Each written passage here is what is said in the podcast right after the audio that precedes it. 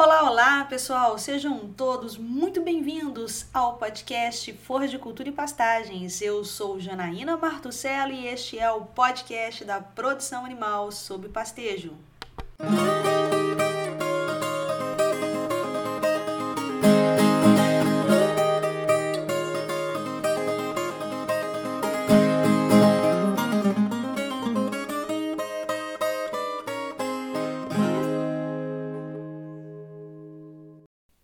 aí, pessoal, coisa boa ter vocês aqui de novo no nosso quarto episódio do podcast Forra de Cultura e Pastagens. E se vocês se lembram, no podcast da semana passada, no nosso terceiro episódio, nós conversamos um pouquinho sobre a escolha da planta forrageira.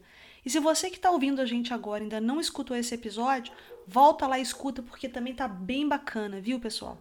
Então, diante da escolha da planta forrageira, resolvi fazer agora aqui para vocês uma sequência de episódios, né, uma série de episódios em que a gente vai falar um pouquinho sobre as principais espécies, suas respectivas cultivares, que são utilizadas nos sistemas de produção animal sob pastejo no Brasil.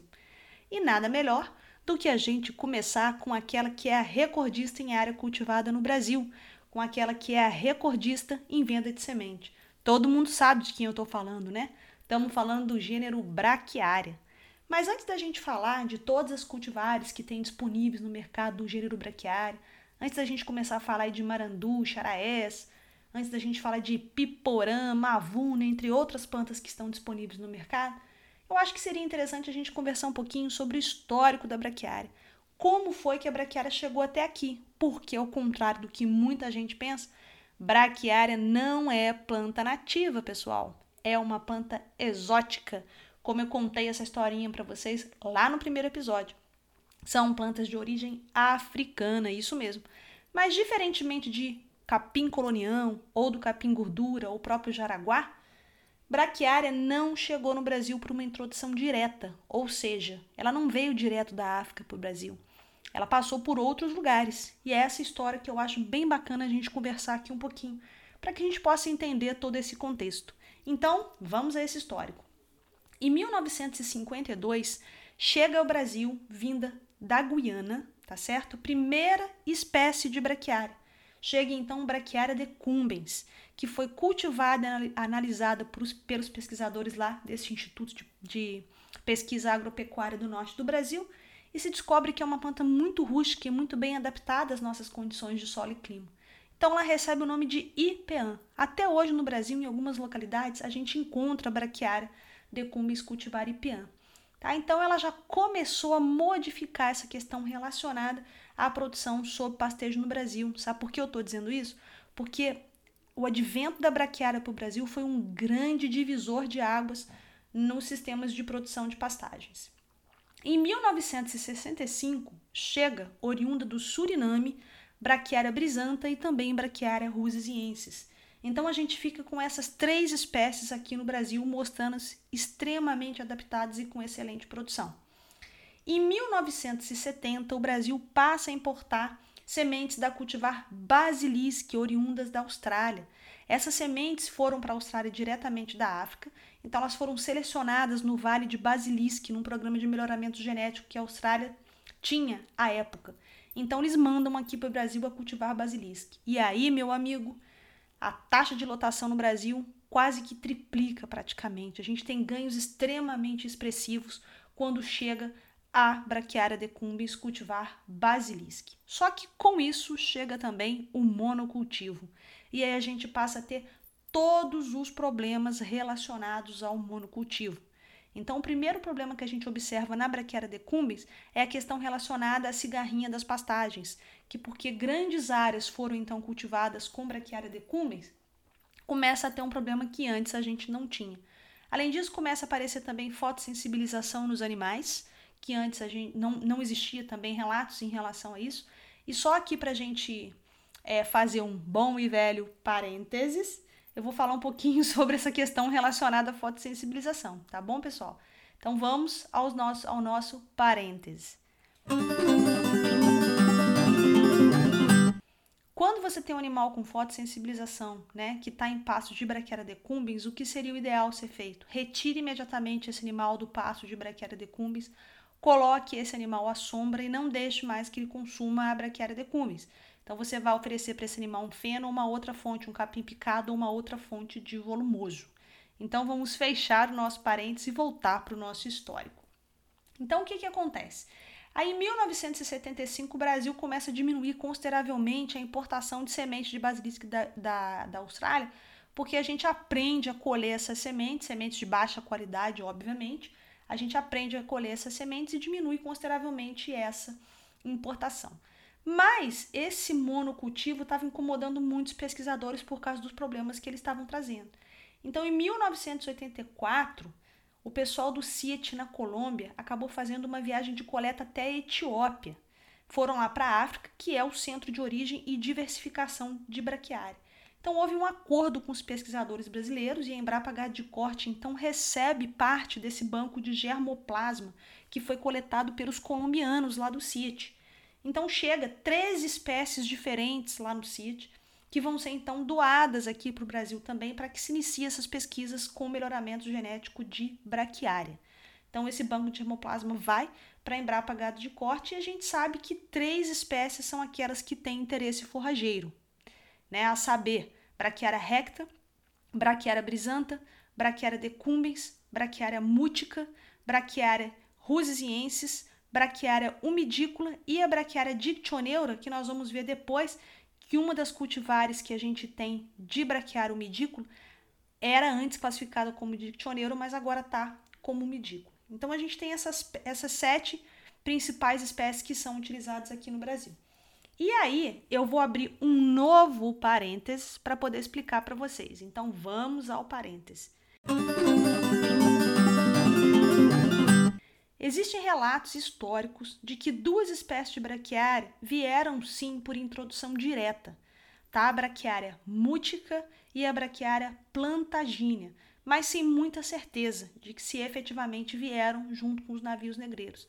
Mas vale eu deixar aqui para vocês esse registro, porque talvez essas duas braquiárias tenham de fato chegado via navio negreiro. Então, fechemos os nossos parênteses.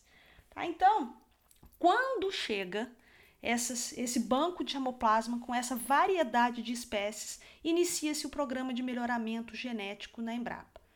Mas vale salientar aqui para vocês que a cultivar marandu não foi lançada pela Embrapa a partir dos estudos com esse banco de germoplasma, porque ela já existia e era cultivada em algumas propriedades brasileiras. Então a Embrapa coletou essa planta em diversas regiões e iniciou esse programa para testar essa planta. E aí, obviamente, nessa época ela ainda não se chamava Marandu, então ela foi lançada no mercado depois dessas avaliações em relação ao valor nutritivo, produção de sementes, tá? Então a cultivar Marandu foi colocada no mercado. E aí, o que, que aconteceu? Essa cultivar marandu é colocada no mercado por causa da sua resistência às cigarrinhas, que era um problema que vinha é, acometendo a braquiária decumbens. Só que aí a gente criou um mar de marandu. A gente antes tinha um mar de braquiarinha com a basilisque, começou a ter problema de monocultivo, lança-se a marandu no mercado, a gente começa a ter os problemas também de monocultivo, porque embora ela seja relativamente resistente à cigarrinha das pastagens, ela começa a ser acometida pela cigarrinha da cana. Então inicia-se essa segunda onda de processo relacionado ao monocultivo da marandu. E o mais interessante é que, mesmo assim, a cultivar marandu é até hoje a recordista em venda de sementes no Brasil e é a planta em que a gente tem a maior área cultivada no nosso país. Outro problema relacionado a marandu que surge devido ao monocultivo é essa questão relacionada à morte súbita do capim marandu, que foi observado os primeiros relatos né, dessa síndrome da morte súbita no norte brasileiro. Então começa a, a ter um encorajamento para o lançamento de novas cultivares. Agora eu também gostaria de salientar para vocês que esse lançamento de novas cultivares ele é imprescindível para se manter a produtividade de bovino sob pastejo no Brasil, pessoal. Pura e simplesmente porque nós somos um país de dimensão continental que temos vários ecossistemas, então constantemente a gente tem que estar trabalhando para evitar monocultivos, às vezes até dentro de uma mesma propriedade. Então nós vamos começar a falar dessas cultivares de braquiária que existem disponíveis no mercado e em que nicho cada uma delas vai se encaixar. Então nós vamos começar com aquela que chegou primeiro, Braquiária decumbens. A cultivar IPM caiu em desuso, então nós vamos nos ater a falar aqui da cultivar basilisque. Mas vale salientar para vocês que até hoje nós não temos disponíveis no mercado nenhuma outra cultivar de braquiária decumbens. Existe um programa de melhoramento genético em que estão se fazendo híbridos de braquiária, então espera-se que em breve chegue alguma coisa relacionada a isso no mercado para os produtores, mas até o momento, mesmo sabendo da rusticidade da braquiária decumbens, mesmo sabendo né, da capacidade que ela tem né, de resistir a determinados erros de manejo, a gente não tem ainda nenhuma outra cultivar que não seja a basilisque. Então, Brachiara decumbens cultivar basilisque é uma planta forrageira classificada nos manuais de fertilidade do solo como sendo de baixa exigência em fertilidade do solo. Como eu já conversei com vocês anteriormente, a gente sempre tem um combo, não é isso? Plantas de alta produção geralmente são altamente exigentes em fertilidade. Nesse caso, como nós temos uma planta de baixa exigência e fertilidade, ela vai ter uma baixa produção. Tá? Então, ela não é uma planta que se destaca pela sua alta produção de forragem.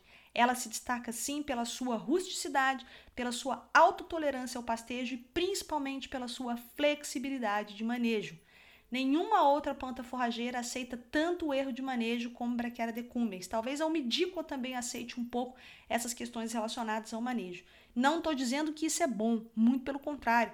Porque mesmo sendo uma planta com baixa exigência em fertilidade do solo, ela é uma planta que responde muito bem à adubação.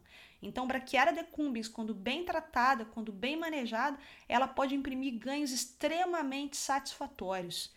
Eu tenho um colega, professor Dalso, que ele sempre comenta que o Brasil, no Brasil existe o milagre 3B, que ele chama de boi branco e braquiária, e ele se refere a decumbes, até porque ele, professor de Lemando, que foi o nosso orientador, são apaixonados pelas braquiárias, então estão sempre defendendo principalmente a braquiarinha, por acreditarem que é a planta que reúne o maior número de características desejáveis para suportar esses erros de manejo que às vezes nós produtores rurais estamos imprimindo aí.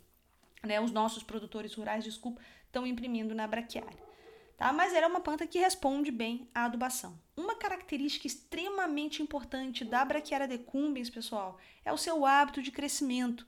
Brachiara decumbens é uma planta de hábito de crescimento decumbente, daí o nome, tá certo? Em que o primeiro e segundo nó, em algum momento, entram em contato com o solo e se enraizam. Então, ela te dá essa pequena cobertura de solo, parecendo um estolão, e logo depois ela sobe, parecendo que será é, cespitosa. É daí esse ato de crescimento decumbente que promove uma boa cobertura de solo, o que faz com que ela seja indicada para solos que sejam sujeitos à erosão, ou seja, solos em declive. Então, ela é uma planta muito bem adaptada a esse tipo de solo, que geralmente também casa por ser um solo que tem baixa é, fertilidade de solo, tá? Então, ela é muito recomendada para esse tipo de sistema. Mas uma coisa imprescindível que a gente precisa colocar aqui é que Brachiaria decumbens também gosta de ser bem manejada. Geralmente, o que a gente observa por esse Brasil afora é passo de Brachiaria decumbens muito, muito baixo, com altura aí de 5, 8, 10 centímetros. O que eu tenho para dizer para vocês é que ela tem que ser manejada com altura de 20 centímetros em lotação contínua. Então a gente tem que ter uma percepção de saber que se tiver muito acima dessa altura, a gente tem que aumentar a nossa taxa de lotação, ou seja, aumentar o número de boca para consumir essa forragem. Tá? Em contrapartida, se eu observar que ela está ficando muito abaixo de 10 centímetros, o que eu tenho que fazer é diminuir o número de bocas. Eu tenho que tirar animais desse pasto para poder promover a manutenção dessa massa de forragem disponível ao longo do tempo. Se a gente for observar, a maioria dos pastos que nós temos degradados hoje no Brasil são pastos com braquiária tá? Até porque é, é, é, a planta mais cultivada, mas a Brachiara decumbens é como se fosse a primeira a se degradar, porque é aquela que fica mais largada, né? Porque o produtor ele acaba não percebendo que ela, se for bem manejada, traz, entrega bons resultados em relação à produção de leite e à produção de carne. Então observem essa questão relacionada, por favor, ao manejo da braquiária a 20 centímetros de altura, tá? Tô falando da braquiarinha a cultivar basilisque. E a gente tem também a braquiária brisanta. Braquiara brisanta, a primeira a cultivar foi a marandu, já contei para vocês é o histórico da cultivar marandu. Então ela chega no mercado para resolver o problema relacionado à cigarrinha das pastagens. Ela tem uma maior produção de forragem quando comparada com a, a basilisque, assim como tem o melhor valor nutricional quando você maneja ela adequadamente. Tá? Então, tudo depende de manejo. Valor nutritivo de planta depende exclusivamente de manejo, de adubação e da sua capacidade de fazer com que essa planta expresse o seu potencial genético. Tá? Então, a braquiária marandu se diferencia da braquiária decumbens por apresentar um ato de crescimento cespitoso. Em alguns casos, é classificado inclusive como semicespitoso tá? Mas ela é uma planta que forma touceiras bem definidas e que acabam deixando algum espaçamento, portanto, ela não é muito recomendada, não que seja impeditivo, mas não é muito recomendada para solos de alta declividade. Tá certo, pessoal? Então, ela é uma planta que vai entregar excelente desempenho dos animais se for bem manejada. Tá? E como eu falei para vocês, é uma planta de média exigência em fertilidade classificada nos manuais de recomendação de adubação. Então, você precisa respeitar é, essa, essa exigência em fertilidade do solo e entregar para ela mais adubo. Então, ela vai exigir mais de você do que exigiria a braquiarinha. Mas se você atender essas expectativas da planta, ela também atende as suas, ou seja, aumenta a produção de leite e aumenta a produção de carne. Então, a Marandu foi lançada em 1984, começa a surgir o problema relacionado à cigarrinha das pastagens, a necessidade de se lançar novas cultivares no mercado, começa a aparecer problema relacionado à morte súbita do capim marandu.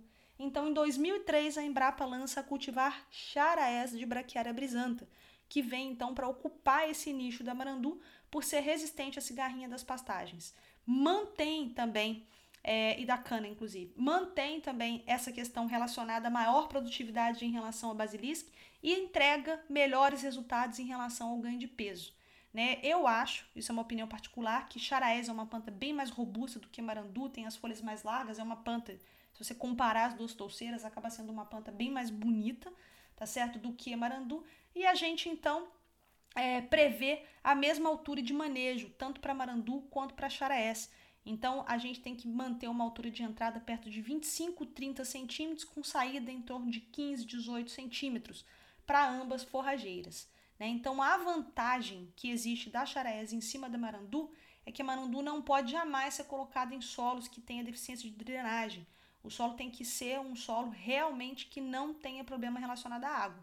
Tá? Enquanto que a charaés resiste um pouco mais, mas obviamente que elas não se comparam àquilo que a recta mútica e o midícula nos oferecem em relação a solos mal drenados, tá bom, pessoal?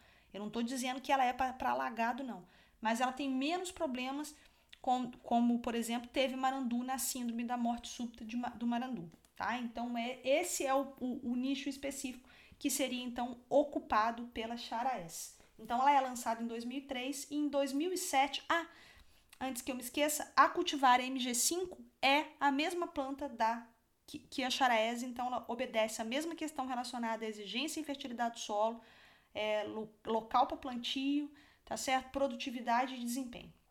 Em 2007, a Embrapa lança cultivar Piatã, que é uma planta muito adaptada a solos mais leves, um tanto menos argilosos do que seria charaés e marandu, embora tenha resultados fabulosos de charaés em solos mais arenosos.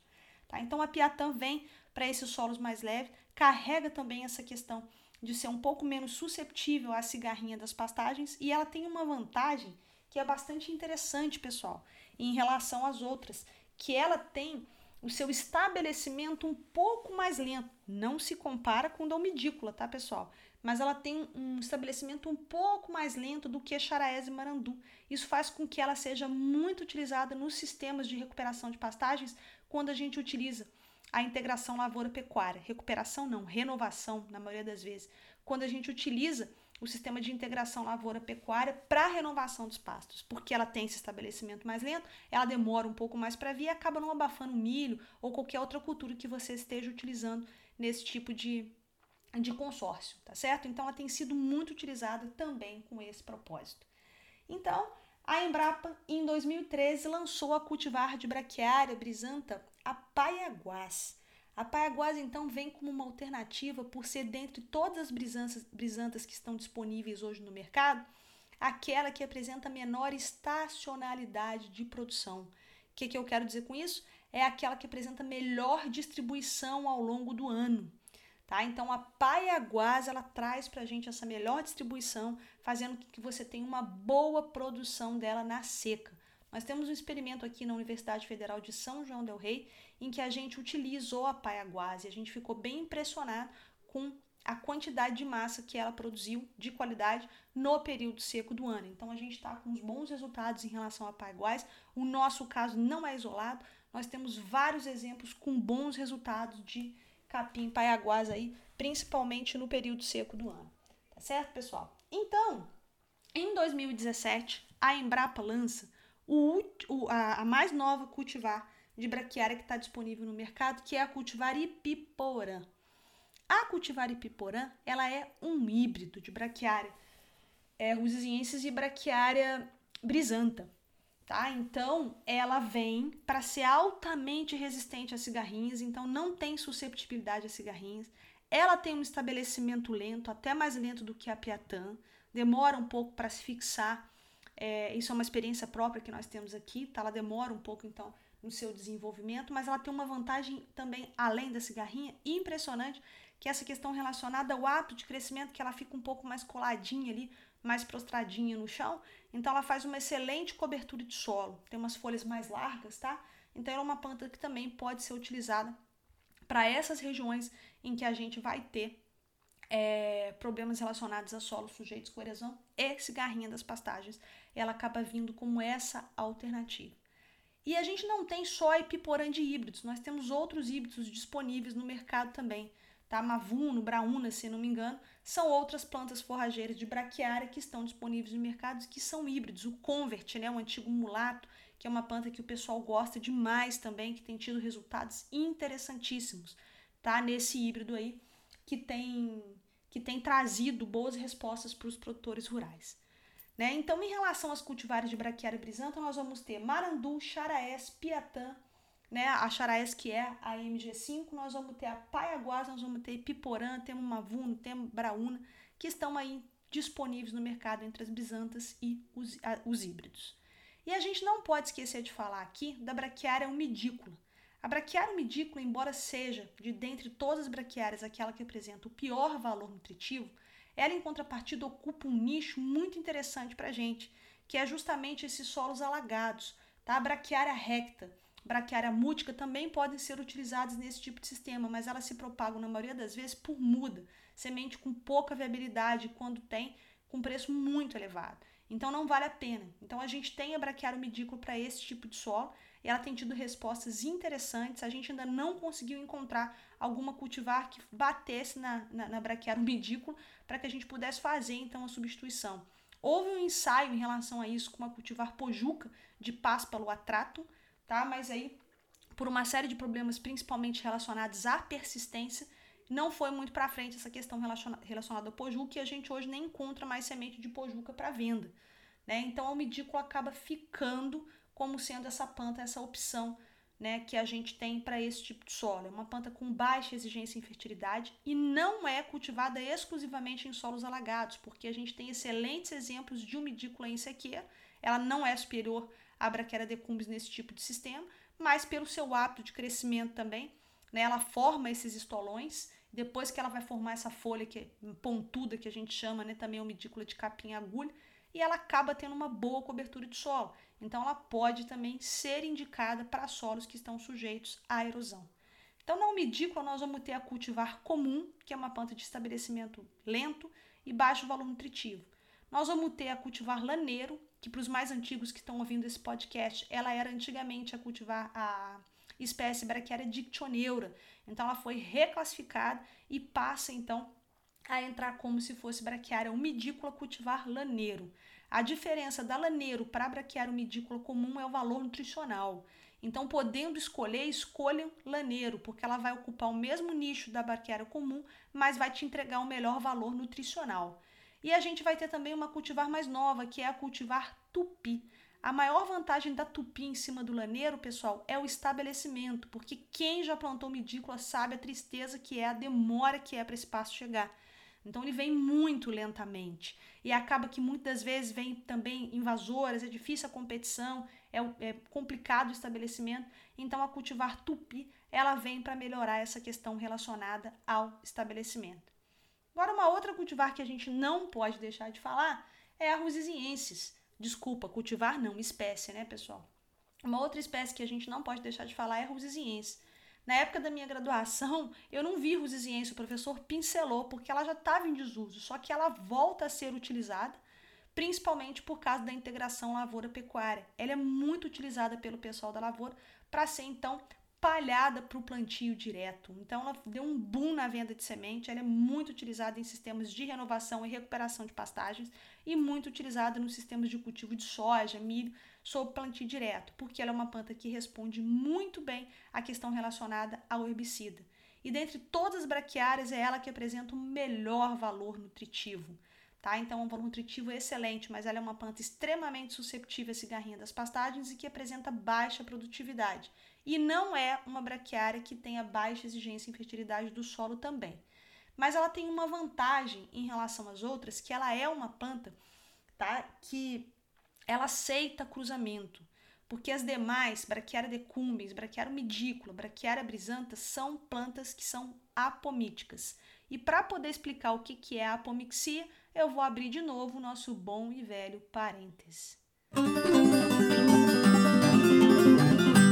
Então vamos lá, pessoal. A apomixia é um modo de reprodução clonal em que a planta não aceita o cruzamento, tá certo? Então a semente daquela planta é exatamente igual à planta que lhe deu origem.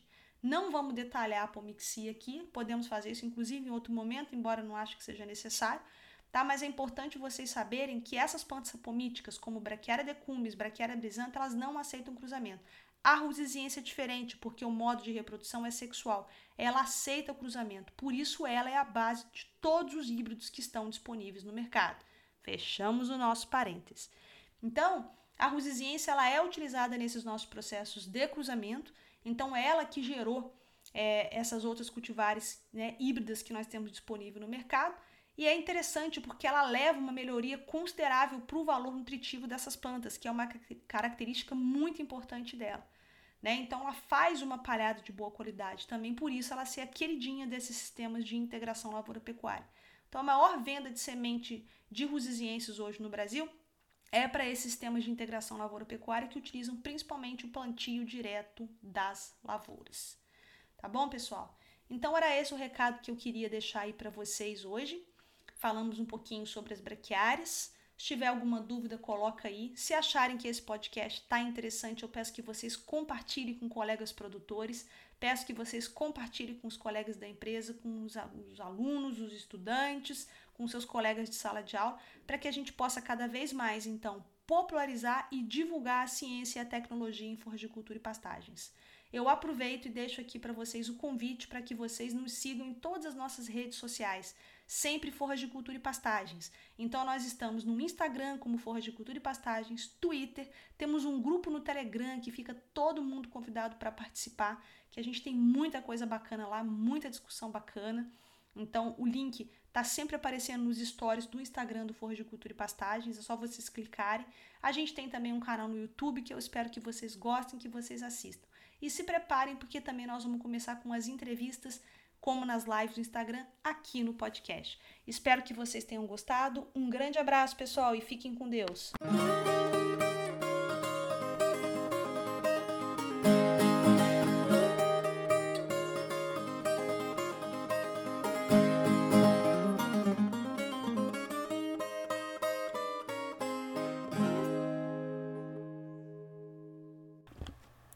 Pessoal, então vamos à nossa errata. Vocês já estão acostumados com as erratas, né? Sabe o que é, galera? Eu gravo de bate-pronto. E aí depois ficar editando isso aí dá uma complicação danada. Então eu preferi gravar as erratas aí para poder apontar os erros que eu cometi. Alguns talvez não perceberam, mas para quem percebeu, vão umas correções aí. Tem um momento em que eu falo que são três espécies de interesse forrageiro, mas na verdade eu, eu cito sete, né? Então fica a correção aí de que não são três espécies, obviamente são sete. E tem um momento que eu falo que a braquiária ela não deve ser mantida abaixo de 10 centímetros. Eu falo da decumbens em torno dos 18 minutos. E na verdade era abaixo de 20 centímetros. E tem uma outra coisa que o doutor Edênio Detman vai me matar, porque eu falei valor nutricional várias vezes aí. E na verdade era valor nutritivo. Edênio, não sei se você chegou até aqui, mas fica meu pedido de desculpa, tá bom? Então é isso, pessoal. Muito obrigado por acompanhar. Abraço!